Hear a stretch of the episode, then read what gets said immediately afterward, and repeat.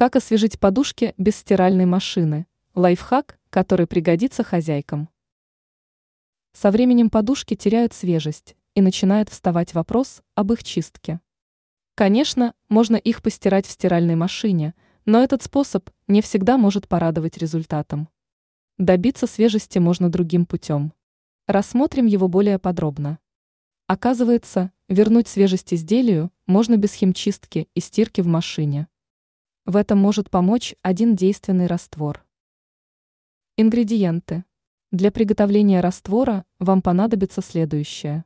Вода 5 литров. Сода 1 ст. ложка. Уксус 1 стакан. Шампунь 1 ст. ложка. Ваши действия.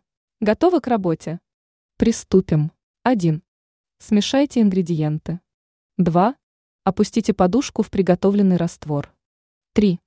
Оставьте на полчаса, переворачивая каждые 10 минут. 4. Сполосните подушку прохладной водой, слегка отожмите. 5.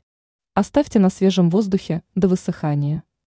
Благодаря данному способу можно убрать неприятную желтизну, устранить плохой запах и ликвидировать полевых клещей. Теперь вы знаете, как освежить подушки без стиральной машины.